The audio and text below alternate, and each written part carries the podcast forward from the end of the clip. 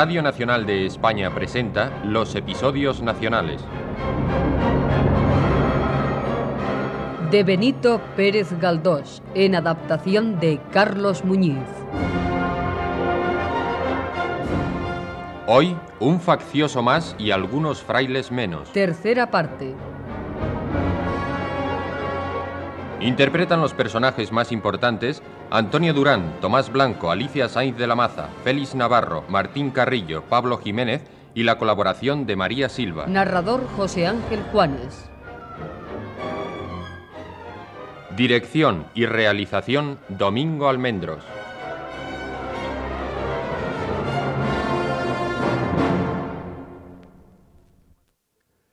Después de que Salvador Monsalud encontrara a su hermano, siguiendo a la brigada vencedora que iba para Pamplona, vio colmados sus deseos de hacerse cargo de él, pues el virrey de aquella ciudad, don Antonio Solá, indultó definitivamente a Carlos Garrote del Patíbulo en consideración a su precario estado físico y mental. Pasados tres meses de hospital, y cuando mediaba enero de 1834, fue declarado baja en el ejército y se dispuso que se hiciera cargo de él su familia. Salvador le instaló en una confortable casa que pudo encontrar, decidido a llevárselo a Madrid cuando los rigores de aquel crudo invierno lo permitiesen. Una mujer de carácter excelente, tan notable por su solicitud como por su paciencia, le asistía.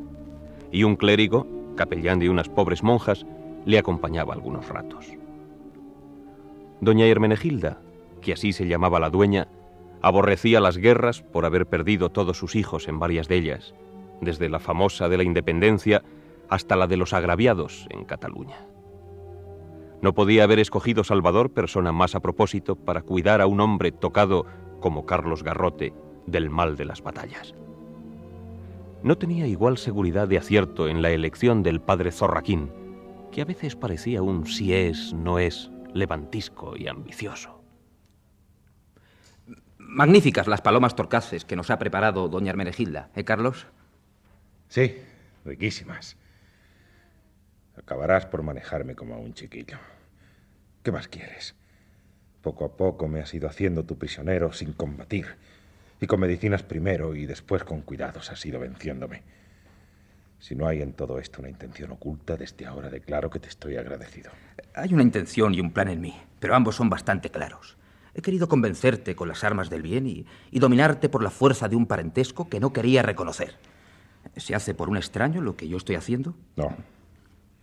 No.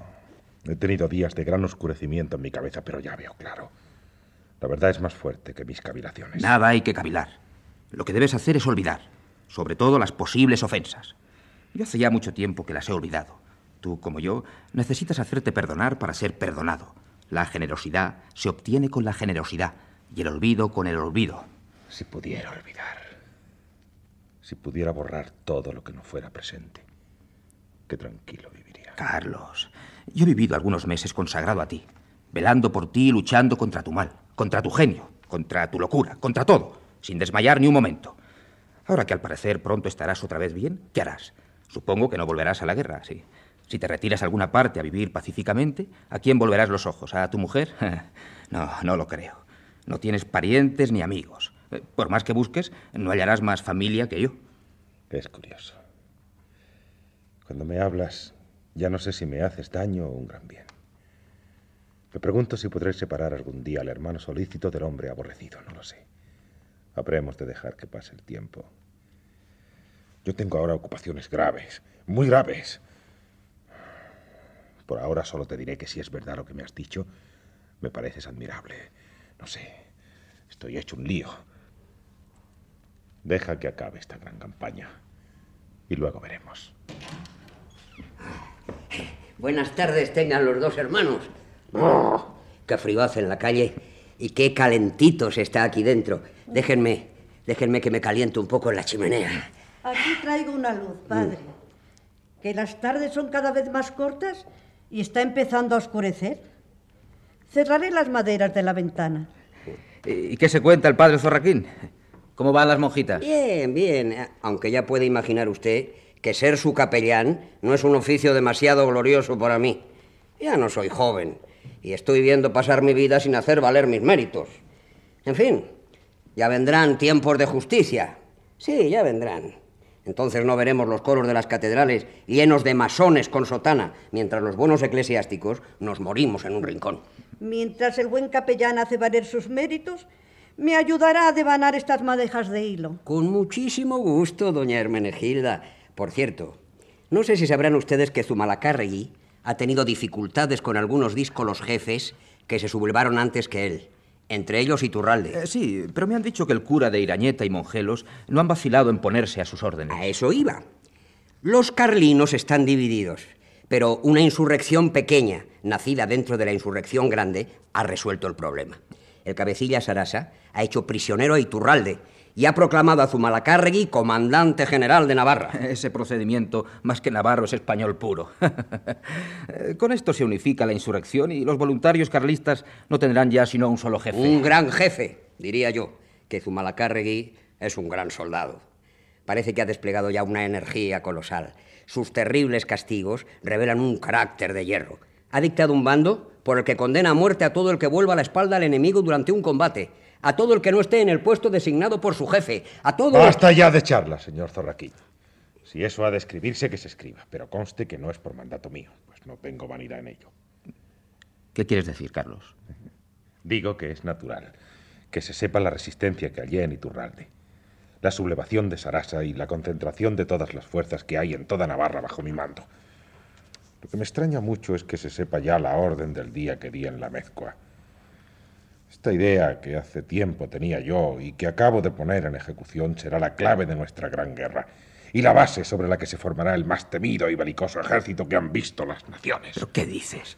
No eres tú quien ha hecho esas cosas, sino Zumalacárregui. Pero no sabes, pobre hombre, que ese infeliz de Zumalacárregui fue hecho prisionero en La Rioja, conducido a Estella, en cuya cárcel se agravó su enfermedad del hígado y después transportado en un carro Pamplona, está en el hospital. Lástima de hombre. Te aprecio mucho y deseo que sane.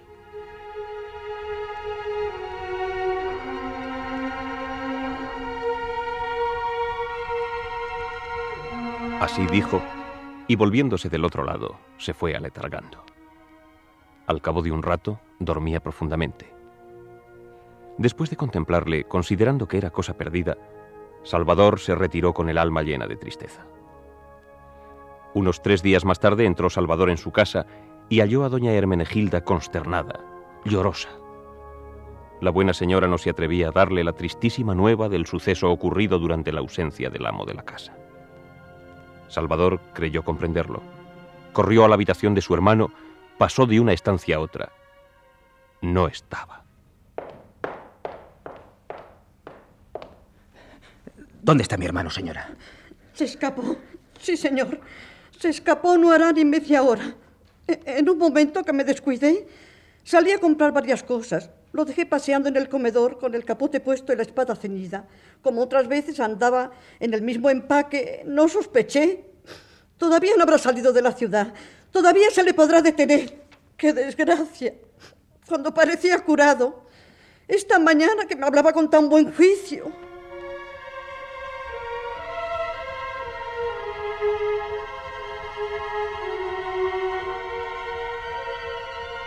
Sin perder un instante comenzaron las averiguaciones. Salvador preguntó a todo el mundo, y como el pobre enfermo era bastante conocido en Pamplona, no tardó en tener noticias del rumbo que había tomado. Supo que, después de comprar un caballo, había partido en dirección de Villava. En el acto trató Salvador de conseguir otra cabalgadura y Zorraquín le brindó su ayuda para tan humanitaria empresa. Al fin consiguieron a precio muy alto dos cuartagos de desecho, veteranos del trabajo de arrastre, y partieron juntos camino de Villava. En estas y otras averiguaciones pasaron el mes de febrero y parte de marzo. Salvador, muy contrariado y melancólico. Zorraquín contento y satisfecho de verse entre aquella gente. Una mañana, regresando de visitar el caserío donde los carlistas tenían sus hospitales, se le enredó la capa en un espino y quedó partida en dos mitades, como la de San Martín.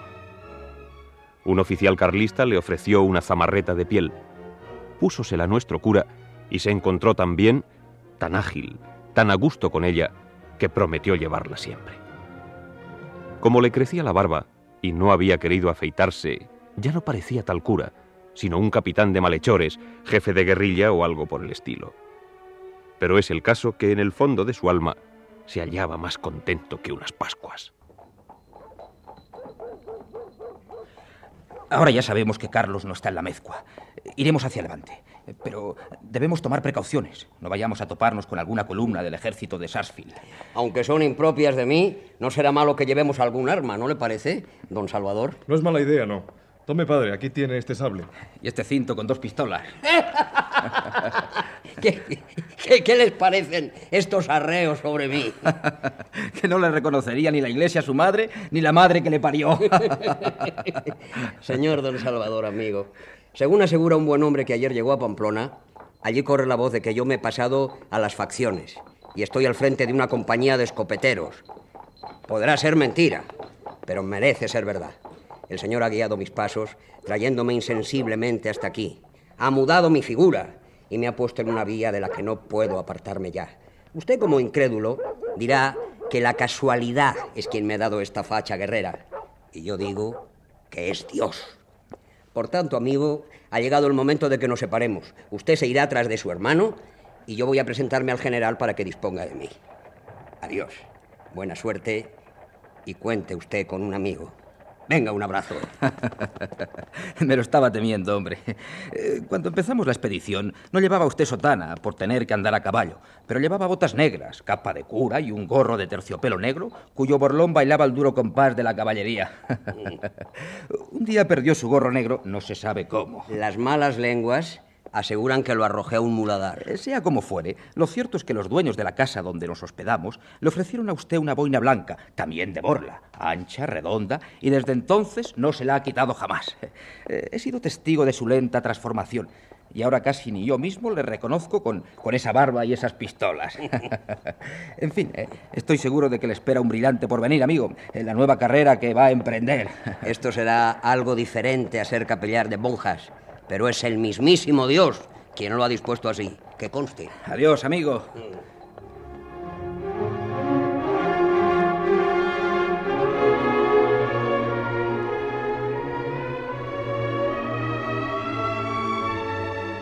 Salvador continuó buscando a su hermano sin cesar.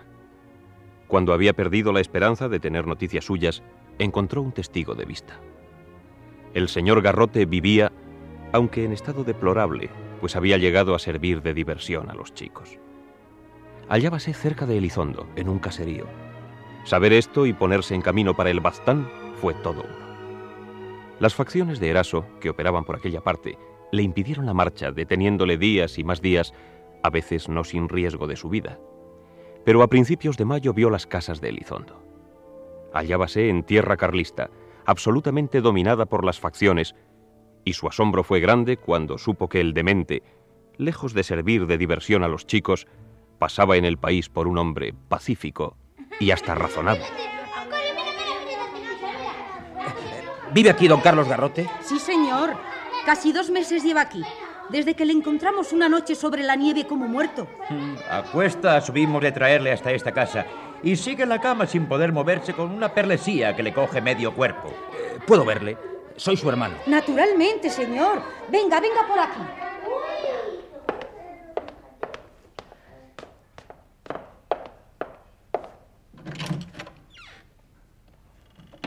¿Quién es? ¿Quién me interrumpe? No quiero que ahora me interrumpa nadie. No he encontrado todavía el sitio más a propósito para dar la batalla. Este mapa. Ya lo tengo. Señor Eraso, ¿ve usted esta línea? ¿Ve usted esta línea? Pues las fuerzas que usted manda no deben rebasarla, ¿entendido? Es muy importante. Pero otra vez tú, ¿qué buscas aquí? Me dijeron que estabas muy solo. Y he venido a hacerte compañía. No la necesito.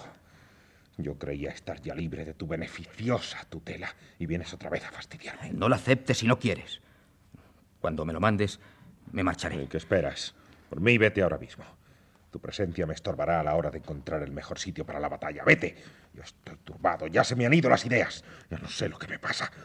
Tú tienes la culpa. Tú, que hace tiempo te has propuesto trastornar todas mis ideas. Eh, Sabes que estás muy mal Me alojado. encuentro bien aquí. Cuando mejore de mi herida. ¿Estás herido? Sí, sí, del lado izquierdo. Poca cosa. Cuando mejore seguiré mi camino y hallado el sitio. Ven conmigo. Y te aseguro que encontraremos juntos el campo de batalla. Esto es vivir como en campo raso. ¿Sabes que me parece que has encontrado el sitio de la batalla? ¿Cuál? Este páramo. Es indispensable que salgas de aquí. Choza o palacio son iguales para mí. Estás muy enfermo, Carlos. No te das cuenta. No importa. Y estarás peor cada día. No importa. Y en este sitio no podrás restablecer. ¡Te digo que no importa! Podrías bien dejarme solo. Estábamos tan bien en nuestra casa de Pamplona. Nada faltaba allí. Pero sobraban muchas cosas. ¿Qué quieres decir?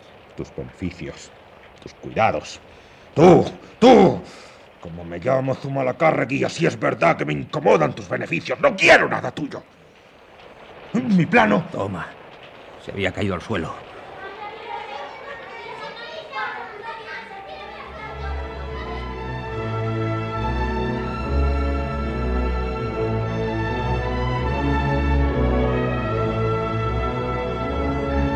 Monsalud, decidido a buscar mejor albergue, recorrió todo Elizondo. Al fin tuvo la bondad de proporcionarle alojamiento en su propio domicilio el cura del pueblo, anciano muy respetable y sencillo. Por la noche, aprovechando la ocasión en que el enfermo dormía profundamente, le tomaron en brazos cuatro robustas mujeres y le condujeron a la nueva vivienda, no sin que se resistiese en el camino, aunque sin lograr soltarse por haber sido fuertemente sujeto. Salvador esperaba que su hermano mejorase y mientras preparaba lo necesario para sacar al enfermo de aquel país y conducirle a un asilo de orates. Necesitaba permiso de las autoridades carlistas para recorrer toda Navarra sin ser molestados ni detenidos. Una noche del mes de julio se presentaron las facciones en Elizondo. Tres jinetes llegaron a casa del cura, seguidos de numerosa escolta. Uno de ellos era de buena estatura, y a todos infundía un respeto que más bien parecía miedo o superstición. El cura se arrodilló delante de él y le besó la mano. Majestad, ya tenéis vuestra habitación a punto. Eh, ¿Deseáis comer alguna cosa? No tengo ningún apetito. Solo deseo descansar y algo para mi jaqueca. No ha llegado aún Zumalacárregui. Ya no puede tardar. Parece que se oye gente que se acerca a caballo. Traigan una luz. Aquí tiene vuestra majestad. Venga la luz. Señor, aceptad el homenaje sincero de vuestro soldado Tomás Zumalacárregui. Acércate, Tomás. Acepto, gustoso, el primer homenaje tributado por el más ilustre y poderoso de mis vasallos.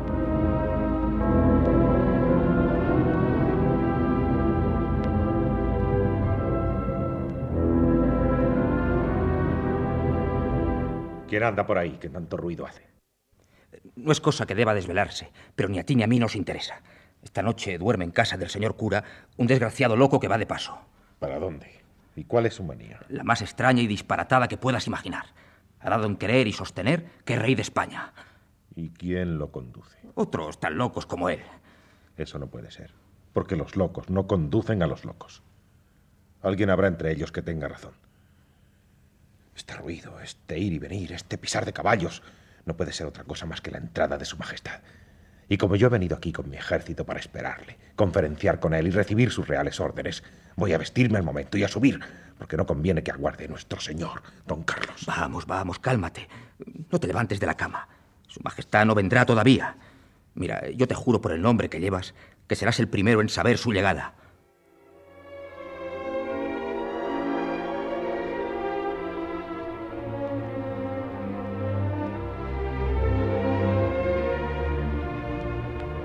Poco después, Garrote dormía. Al despertar, su decaimiento era tan grande como si acabara de ganar 30 batallas y de recorrer a caballo sin descanso toda Navarra. Salvador tenía ya dispuesto todo lo necesario para llevársele. No le faltaba más que un salvoconducto para recorrer sin tropiezo el territorio dominado por los carlistas, y Zumalacárregui se lo dio aquella noche de muy buena voluntad. Un médico que acompañaba al general en jefe vio a Navarro y examinándole cuidadosamente aseguró que, si bien el cambio del clima le sería de grandísimo provecho, no estaba en situación de emprender viajes. Sus días estaban contados. En vista de ello, resolvió Salvador esperar allí el triste desenlace, aunque tardara algún tiempo. A la tarde siguiente, Garrote fue acometido de un accidente convulsivo después del cual quedó sin conocimiento. Pero por la mañana recobró la cordura y dando una gran voz llamó a su hermano y le rogó que se sentara junto a la cama para responder a las preguntas que iba a hacerle. Vas a hablarme con franqueza. He hecho muchos desatinos.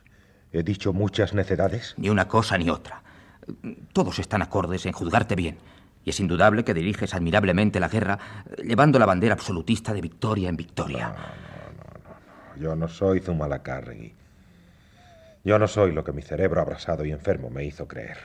De repente, lo mismo que se rasga un velo, se ha roto en mi cerebro no sé qué cortina de telarañas, y aquí me tienes, con una claridad en el pensar y un tino en el discurrir como creo no los he tenido en mi vida.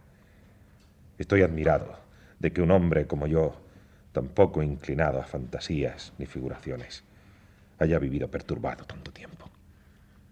Por cierto, ¿en qué mes estamos? Vuelvo del país de la necedad donde no existen los almanaques. Estamos en julio de 1834. La noción que tengo de estos días tristes es muy oscura. Sé que he creído ser Zumalacárregui, aunque si he de decirte la verdad, aun en los momentos de más exaltada demencia había en el fondo de mi alma ciertas dudas. Quiero decirte que no estaba completamente seguro de ser lo que decía, y mis dos personas, la verídica y la falsa, se confundían y separaban por momentos. Ya es tarde. Corre el tiempo. Y yo me muero. Porque seguramente esta vuelta mía a la razón es como en Don Quijote. Señal de muerte próxima. Pues a mí me parece que estás mucho más sereno de aspecto. Es un cambio milagroso y quién sabe si hicieras... La salvación de mi alma es lo único que me interesa. Que lo demás, como cosa del mundo, acabó para mí. Venga un cura, que me quiero confesar. Tenemos a uno bien cerca, aquel que nos ha dado asilo. Seguramente habrá venido con las tropas el padre Zorraquín, mi antiguo amigo. Quiero que venga y me ayude a bien morir.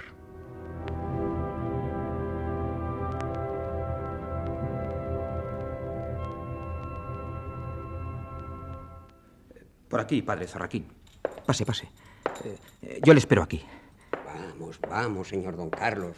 Ahora que los dedos se nos hacen triunfos y tenemos a nuestro rey con nosotros y nos preparamos para ir sobre Madrid, se le antoja a usted morirse. Eso no se puede consentir.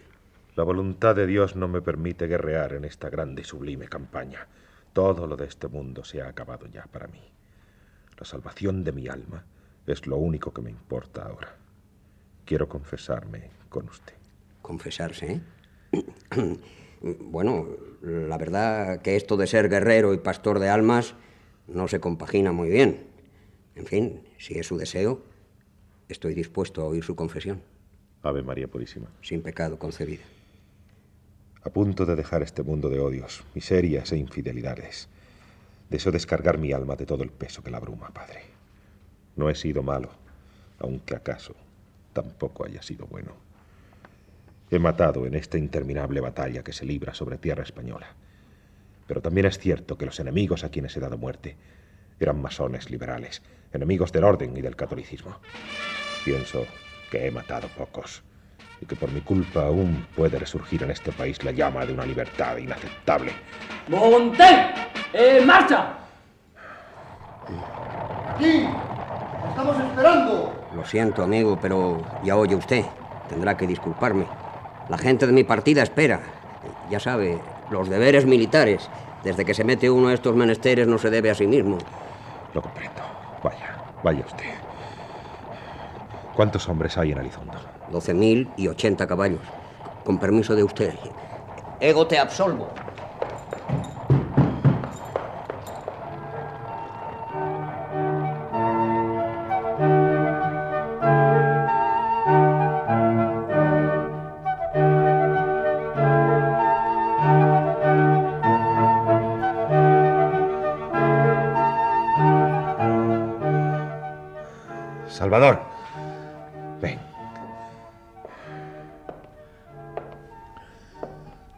Que hablarte.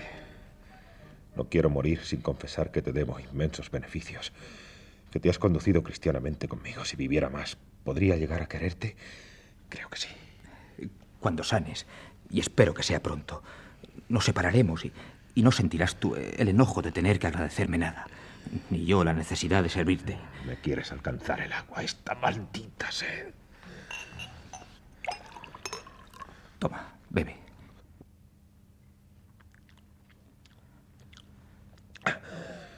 ¿Qué habría sido de mí sin tu ayuda, sin tu generosidad en estos meses de locura y abandono? Mucho te debo. Mucho. Se me viene a la boca la palabra hermano y sin embargo me quieres dar más agua. Sosiégate. Eh, Estás muy inquieto. Tiempo tendrás de decirme lo que quieras. No necesitas darme satisfacción de nada. Lo que he hecho contigo, por deber lo hice, no por jactancia. Sí, por impulso de mi conciencia, no por humillarte con beneficios que contrastaran con tu desdén. Si vives, no quiero de ti más que olvido. Olvido de todo lo que nos haya podido separar. Sé que debo perdón a los que me han ofendido, pero hay ofensas que no se pueden perdonar. No está en nuestro poder perdonar, por más que lo digan Zorraquín y todos los clérigos juntos. Esto se acaba, Salvador. Tú vivirás, volverás a Madrid, verás a la que fue tormento y bochorno de mi vida. Dile, dile que no la perdono, que no la puedo perdonar. Ni a ti tampoco.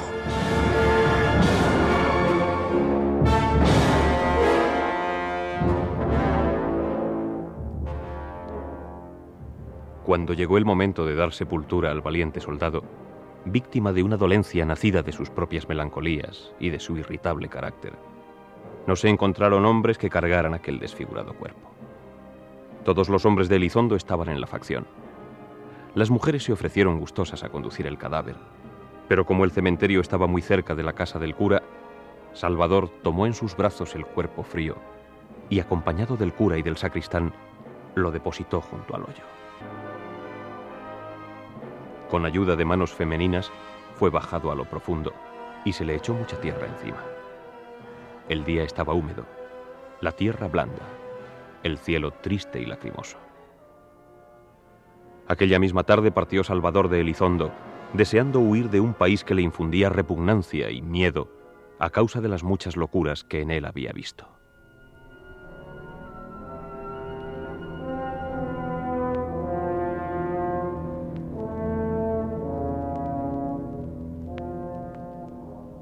Romualda, ¿qué haces ahí? Estaba durmiendo, padre Gracián. ¿Y así cuidas tú la tienda? Bueno, lo que queda de ella. Que desde hace unos meses parece que ha habido desbandada de chorizos y dispersión de jamones. Tenía mucho sueño. Anoche me tuvieron en vela esperando a mi padre, que vino entre dos luces. Embriagado, tal vez. Y bendito sea Dios. ¿Y ahora está tu padre en casa? No lo sé. Subiré. Mi madrastra está en la cama. Anda, sube y si está tu padre, dile que baje al momento. Necesito darle un recado urgente.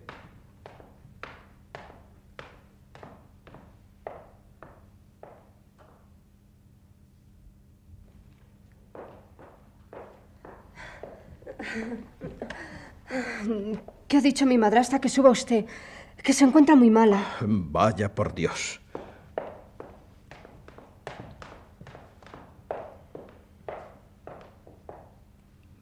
¿Se puede, hija?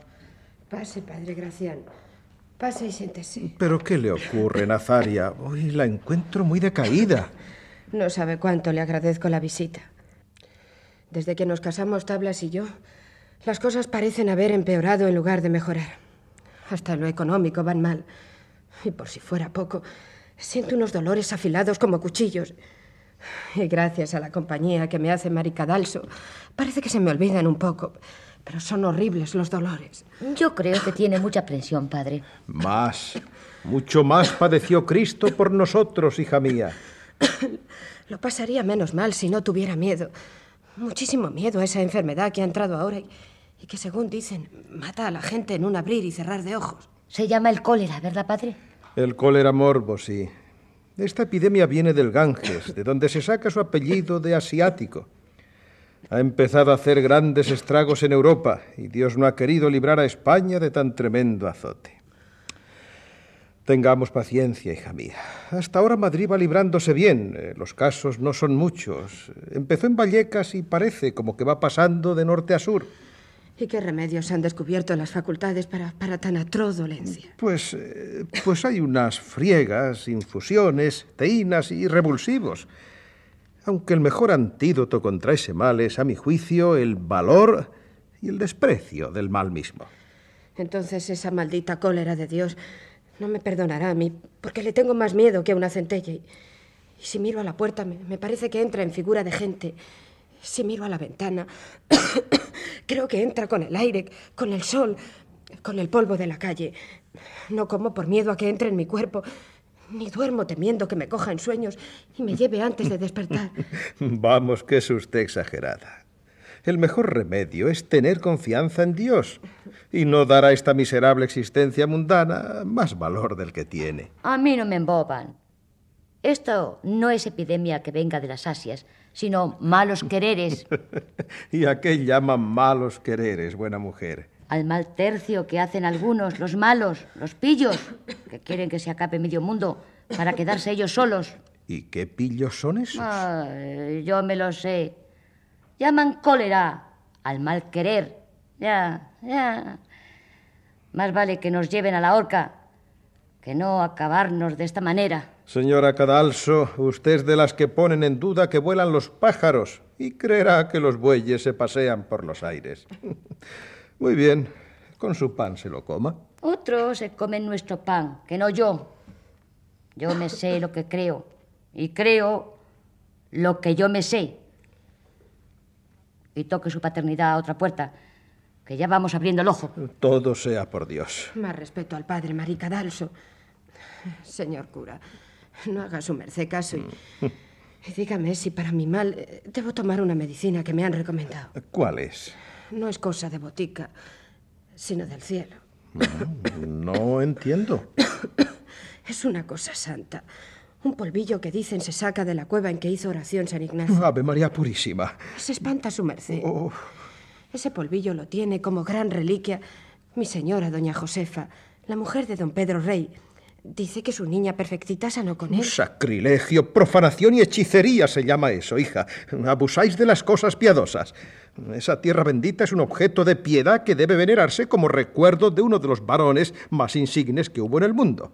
Dad a Dios lo que es de Dios y a la botica lo que pertenece a la botica. Y no mezcléis santidades con vomitivos. Buenos días. Se han muerto el boticario de la calle de Rodas y el carbonero de la calle de las Velas. En la casa del tío Caro no ha quedado más que el gato. No exagere usted, Tablas. Defunciones hay, pero, pero no en tal número. No se llaman defunciones. se llaman casos. Y podrá ser verdad lo que dice vuestra paternidad. Pero yo sé que anoche Gregorio Tinajas y yo bebimos juntos una copa al salir al salir de cierta parte. Y sé también que le he visto hace un momento tieso y frío. Se ha muerto. Como mi abuelo. ¿Lo sientes? No, todo lo contrario. Me alegro. Así las habrá pagado todas juntas. También se ha muerto la fraila. Y tu hija, Maricadalso. ¿Qué dices?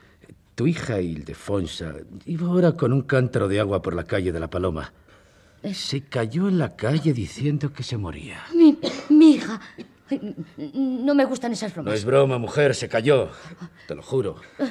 Jesús bendito. No, no, no, no es posible. Hija mía, hija de mi alma. ¿Pero qué ha pasado?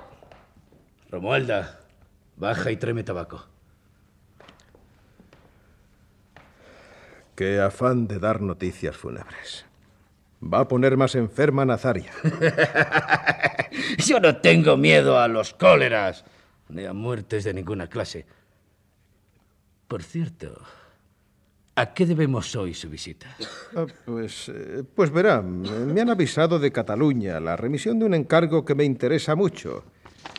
Eh, Me dicen aquí que recoja el bulto, porque es un costal como de media fanega, señor López. Y me dicen que lo recoja en la posada del dragón.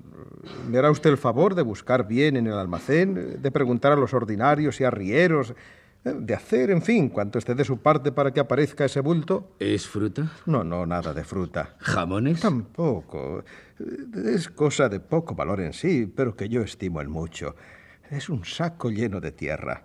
Debe venir perfectamente dispuesto y liado en esteras. Ah, será tierra de limpiar metales. Pagaré dos veces el porte si aparece y está intacto. ¿No recibió vuestra paternidad el año pasado otro saco como ese por conducto de don Felicísimo? Exactamente, sí.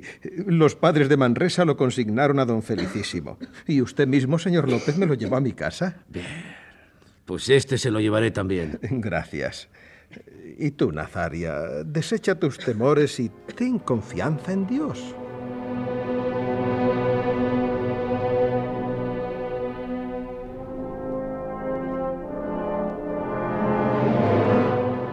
Entró el padre Gracián en el colegio imperial y en el claustro se encontró al padre Francisco Sauri, buen sujeto, catalán, ministro y procurador del seminario, quien le hizo alarmantes comentarios sobre la reacción del pueblo contra el clero y le transmitió sus temores de una violenta y próxima algarada. Luego le dijo que en la sala de espera le aguardaba don Benigno Cordero y hacia allá se fue el padre Gracián. Ya sé a lo que viene usted. Siento decirle que no hay nada. ¿No hay noticias? Ninguna. Es curioso. Desde que Salvador Monsalud me mandó el poder para casarme ya hace tres meses, no hemos tenido más noticias suyas. Aquí me tiene usted en la mayor zozobra. Me he casado por otro. Soy un marido de fórmula, un marido de procedimientos, y tengo que ocuparme del verdadero marido más de lo que yo quisiera. La esposa de mi amigo, la que me dio su mano, casándose conmigo como se podría casar con un documento, Soledad, también está muy preocupada y... Pues ya le digo, no hay más noticias que las del otro día. Zorraquín me escribió hace ya tiempo diciéndome que se había separado de él y desde entonces no había tenido noticias Eh, suyas. tranquilizaré como pueda a la señora de mi amigo. Y ya que estoy aquí, no quiero marcharme sin advertirle de ciertos rumores. Sí, sí, ya estamos advertidos, desgraciadamente. Hemos recibido anónimos y cartas amenazadoras. Es la vigésima vez. Y aunque no creo yo que esto sea cosa de gran importancia, no estaría de más el prevenirse, porque las bromas populares se sabe dónde empiezan, pero nunca se sabe dónde ni cómo acaban. No creo que sea para tanto. Y yo tengo un primo a quien llaman Primitivo Cordero. Es un politicastro hecho con cuatro palabras pescadas de un mal libro. Media idea que se les pegó de cualquiera de nuestros grandes hombres. Porción no pequeña de envidia y algunos granos de patriotismo mal entendido. Yo siempre he creído a mi primo tan inofensivo como una paloma. Pero los que le rodean no lo son. Quiero advertirle que en una reunión semisecreta que varios patriotas tienen en la plaza de San Javier, han acordado dar un susto a vuestras paternidades. Pues llevaremos el susto con resignación. ¿Qué otra cosa podemos hacer, amigo Cordero? Según mi informe, la broma, susto, como queramos llamarlo, no pasará a mayores. Los patriotas solo quieren manifestar su antipatía a vuestras reverencias y protestar de la protección que los sacerdotes dan al carlismo. El régimen liberal no puede coexistir con el carlismo, de donde resulta una discordia impotente entre dos hechos, entre dos verdades, entre... Y usted no cuenta para nada con Dios. Sí, sí, cuento con él. Y en él espero que lo que se anuncia no será nada en provecho de todos. Pero algún día se va a armar la de San Quintín, porque vuestras reverencias dejan de amparar a los carlistas, o los carlistas absorben al liberalismo, o el liberalismo se los traga a ellos y a vuestras reverendísimas paternidades. Grandes fauces a menester para lograrlo, aunque desde luego apetito para conseguirlo no le va a faltar al condenado liberalismo. Y veremos quién traga a quién. Bueno, puede que haya algunos palos, pero estos no caerán sobre las costillas de ningún eclesiástico. Siempre se los encontrará algún infeliz que no lo coma ni lo beba. Bueno, y ahora muchas felicidades y pocos sustos. Me voy a casa de doña Genar a ver si tiene alguna noticia de Salvador.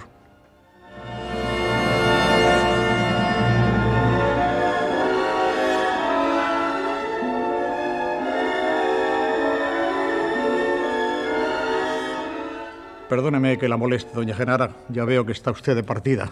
Estoy preparando mi equipaje para huir de Madrid y de esta epidemia que empieza a ser alarmante. Y solo quería saber si había vuelto a tener noticias de Salvador Monsalud. No, nada he sabido después de la salida de mi esposo, enfermo y loco del Hospital Militar de Pamplona.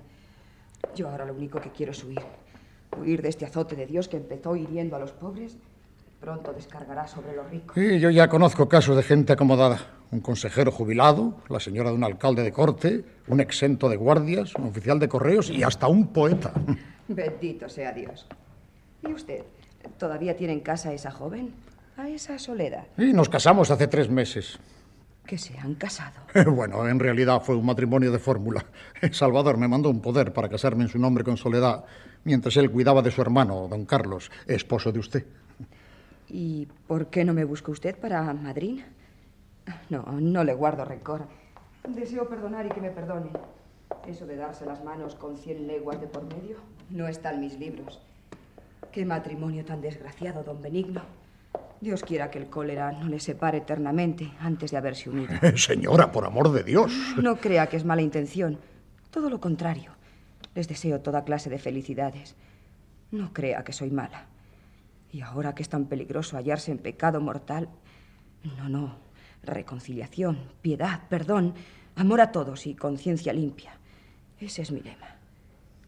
Es verdad que anoche ha muerto mucha gente. Sí, mucha. No me lo diga usted. Esta misma tarde me iré, pero antes me confesaré. ¿No cree usted que es una buena idea? Me parece muy acertada.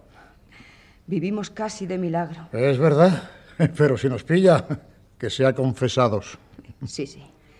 Paz con todo el mundo. Paz con Dios.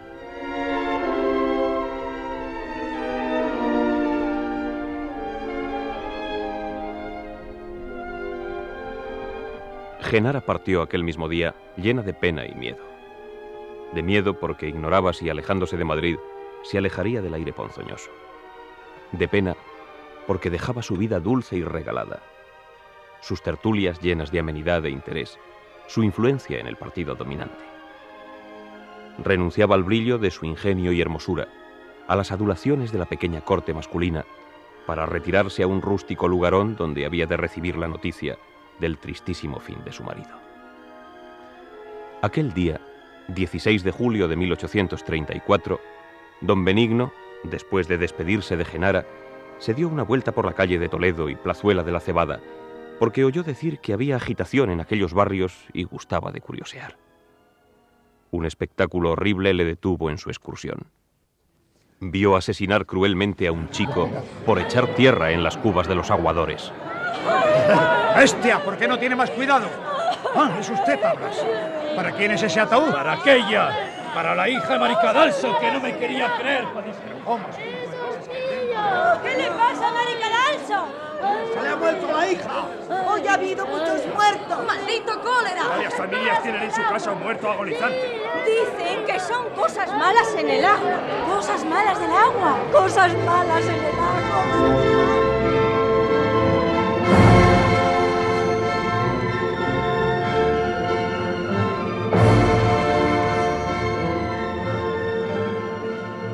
Bueno, ¿lo veis?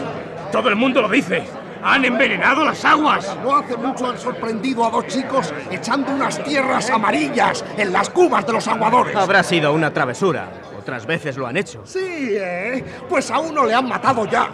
El otro logró escapar y se refugió. ¿Dónde diréis? Pues en el mismo San Isidro. Como que de allí ha salido todo. ¿Qué ha salido de allí? ¡Los polvos! ¿Qué polvos? Sí, señores. Todo está averiguado. Y si faltase testimonio, aquí estoy yo para darlo. ¿Tú sabes algo? ¡Que hable! ¡Eso! ¡Habla ya de una vez! ¡Hablas! ¡Vamos, habla! Sí, señores, sí. Yo mismo les llevé ayer un saco con media fanega de veneno. Media fanega de veneno. ¿Y tú se lo has llevado? Sí, porque no sabía lo que era. No es la primera vez que esos malvados reciben remesas de veneno. El saco que les vino ayer de Cataluña para ese... No le quiero nombrar. Di tú, parlanchín, se ha muerto también la pimentosa. A eso iba. Esta mañana despertó con el mal. ¿Ha bebido agua? Ha tomado los mismos polvos como medicina. ¡Pero, pero quién se los ha dado! ¡Curas y frailes, que todos son lo mismo! Se los recetaron como medicina santa. Tomarlos y empezar a sentir las arcadas del cólera fue todo una misma cosa.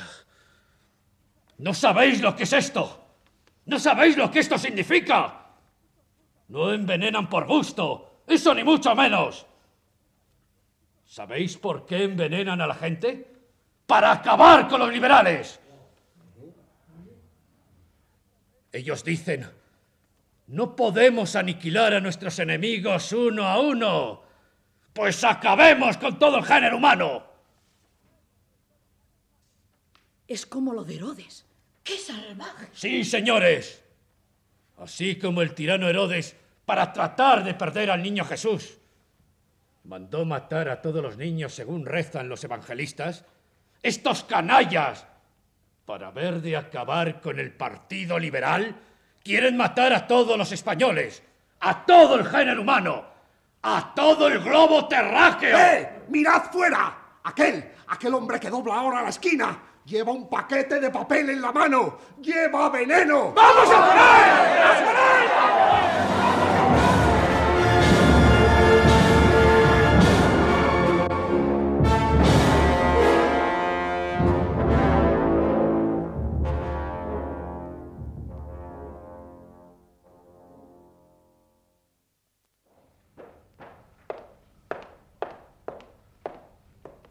Romualda. ¿Qué quiere, padre? ¿Cómo está Nazaria? Sigue lo mismo. ¿Hay alguien arriba? Nadie. Pues sube otra vez y tráeme mi navaja grande, que está sobre la cómoda.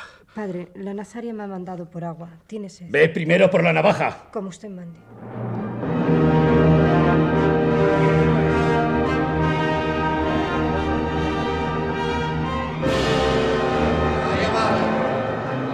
Gobierno enviará tropas a defender a esos puercos de los curas. Bueno es estar prevenido. Mira, Romualda. ¡Romualda! Señor. Vuelve a subir y tráeme las dos pistolas que están colgadas junto a la cama. Después llevarás el agua a Nazaria. La Nazaria no quiere ya el agua. Ya no tiene sed. Me ha dicho que vaya por un cura. Dice que se muere. ¿Por un cura? ¿Dónde están los curas, mentecata? Tía Nazaria, que no se muera. Que volveré pronto. ¡Corre y tráeme las pistolas! Voy por el cura. ¡Sube y trae las pistolas, Leñe!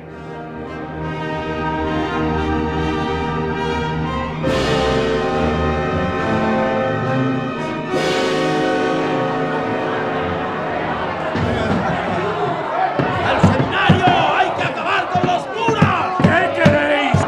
¡Queremos tu sangre, perro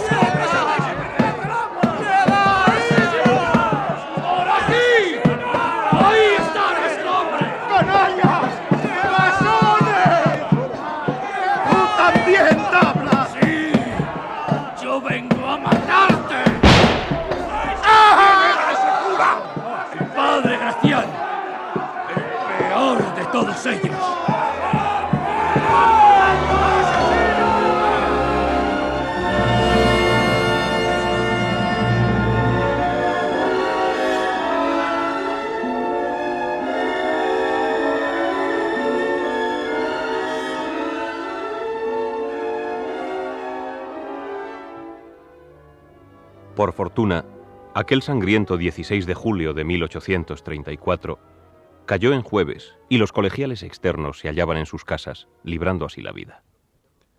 Sin embargo, los internos fueron atacados en su mayoría por aquel populacho engañado con la historia del agua envenenada por los curas. La gentuza sangrienta, ansiosa de venganza, ignorante de la real causa de aquella epidemia, que fue el cólera, perseguía a todo el que llevara sotana por los corredores del seminario. Y a fin de saber si se trataba de colegiales o de padres disfrazados de alumnos, los sicarios les quitaban el bonete buscando la tonsura sacerdotal. La matanza revistió trágicos caracteres y la gente de orden se hallaba sobrecogida de espanto cuando al anochecer de aquel fúnebre día tuvo real conocimiento de todo lo ocurrido. En casa de Salvador Monsalud, donde vivían Soledad, ya casada hacía tiempo por poderes con él, y don Benigno y sus hijos, todos estaban pálidos de espanto después de los sucesos ocurridos. Cuando se hubo hecho la calma, Benigno salió a la calle y trajo muy recientes noticias. Es una vergüenza la pasividad del gobierno al permitir estos crímenes. ¿Ya se conocen las cifras de muertos? Estoy decidido a escribir una memoria sobre este sangriento acontecimiento. Es preciso dejar testimonio de lo ocurrido. He buscado referencias, interrogado a testigos oculares y he podido comprobar que los horrores del Colegio Imperial y de Santo Tomás excedieron los de San Francisco el Grande, donde murieron a navajazos 50 individuos. También hubo grandes estragos en la Merced Calzada y en San Francisco. ¡Qué horror, Dios mío! ¡Cuántas calamidades! Tengo la sensación de que el universo se descuaja que la máquina social y física del mundo se hace pedazos y que jamás me veré al lado de mi marido. Vamos, vamos, hija mía, no seas pesimista. Lo que ha sido vergonzosa es la actitud del gobierno ante los sucesos del día 16. Si no por consentimiento, ha sido culpable por pereza y descuido, que es tan detestable como el consentimiento mismo. ¿Y de Salvador se sabe algo? No, nada. ¿Crees que puede haberle ocurrido algo malo? No, no hay nada que temer. Si algo malo hubiera pasado, lo sabríamos. Las malas noticias corren más que las liebres. Dicen que la epidemia de cólera se ha extendido por el norte. Ah, que digan cuanto quieran. Lo importante es que Salvador vendrá el día menos pensado. Estoy tan desesperada con esta situación que creo que voy a salir de Madrid en su busca. Estás loca. Vamos, que se te quite esa atrevida idea de la cabeza. Es impropia de una persona tan razonable como tú. No te moverás de Madrid. Necesito hacer algo. Tengo el presentimiento de que no volveré a verle.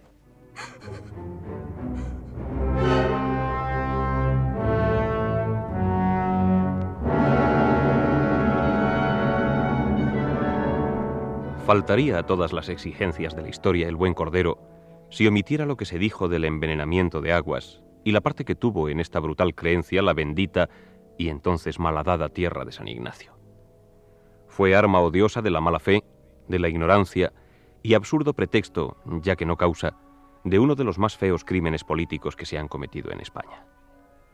Conocemos la víctima y el grosero instrumento, pero el aguijón que inquietó al bruto, haciéndole morder y cocear, quedó escondido en el misterio. Nazaria murió del cólera al día siguiente de la matanza, y Tablas heredó la infección colérica, aunque por aquel don de inmunidad que acompaña, según un viejo refrán, a la mala hierba, el animal venció a la epidemia asiática, o ésta quizás asustóse de él, dejándole libre, aunque muy bien recomendado, a un cáncer que le tomó por su cuenta algunos años adelante.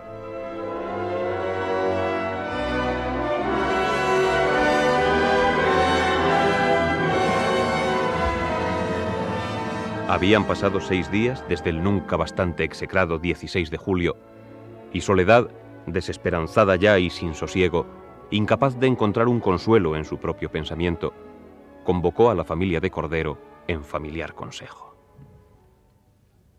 Yo creo que ya no debe pensarse en que este endiablado hombre venga. Salvador siempre ha tenido mala cabeza, Sole. Eh, Solita, no te pongas triste. Yo saldré a buscarle por toda España. Iremos los dos y te lo traeremos. Ya verás, mujer. Lo que tenemos que hacer es irnos todos a los cigarrales y allí la guardaremos más tranquilos, lejos de la zozobra de esta corte y villa. No me dejaste salir en su busca cuando lo intenté. Y ahora estoy dispuesta a no moverme de aquí hasta que tenga noticias de Salvador o le voy a entrar por esa puerta sano y salvo. Está bien, mujer. Aquí esperaremos si es tu gusto. Pero no debes hacerte mala sangre con temores infundados.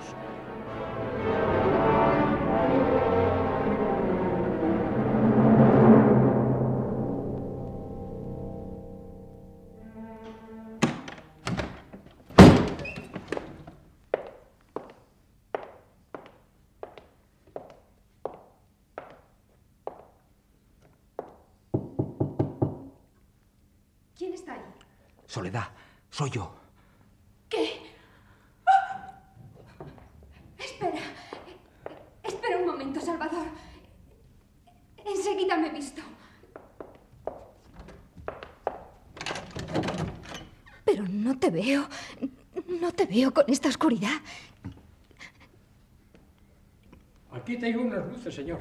¡Eh, demonio! Por Dios, trino y uno. Por la Virgen del Sagrario. Por Rousseau. Por mi vida honrada y por mi conciencia de cristiano. Juro y rejuro que me alegro con toda el alma. Bienvenido a esta casa, Salvador. Creí que nunca llegaría este día. Soledad, vida mía.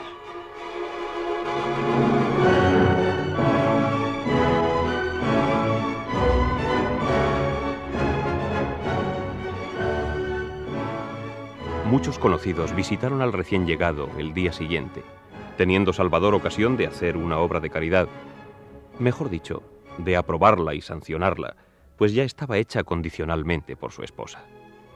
Soledad había cedido a título gratuito la buhardilla de la casa a las señoras de Porreño, que se lo agradecieron eternamente.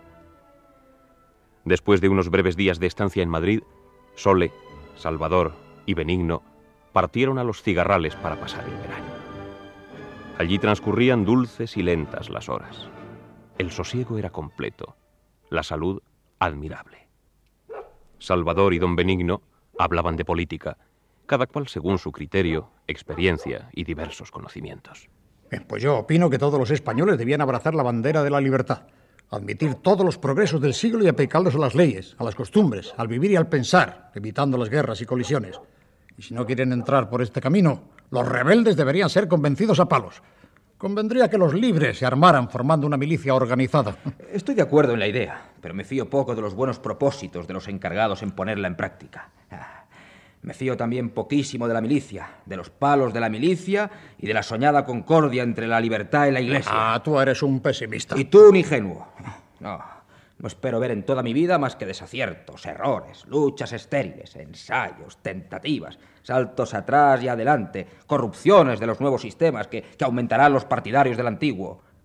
Nobles ideas bastardeadas por la mala fe y el progreso casi siempre vencido en su lucha con la ignorancia. No, pero vendrán días mejores. Los días mejores están aún tan lejos que seguramente ni tú ni yo los veremos. La reforma será lenta, porque el mal es grave y profundo y solo se ha de curar trabajándose a sí mismo. ¿Y piensas seguir trabajando para conseguirlo? Yo ya cumplí mi misión. Hay mil caminos abiertos por donde pueden lanzarse los hombres nuevos. Los que no lo son deben quedarse a un lado mirando y viviendo. Mi ideal está lejos. Eh, el tiempo lo tiene tan guardado que, que no se ve, pero vendrá. Y aunque nosotros no lo veamos, consuela el pensar en ese futuro de nuestros nietos, eh, en una España mejor. No, pero ¿y el presente? No creo en él. Me parece que asisto a una mala comedia. Ni aplaudo ni silbo. Callo. Y me vuelvo a mi felicidad doméstica, que, que ya es un hecho positivo. Soñaré con ese porvenir lejano, con ese tiempo, querido amigo mío, que la mayoría de los españoles se reirá de tu angelical inocencia política. Y ahora, perdóname, me está llamando mi mujer.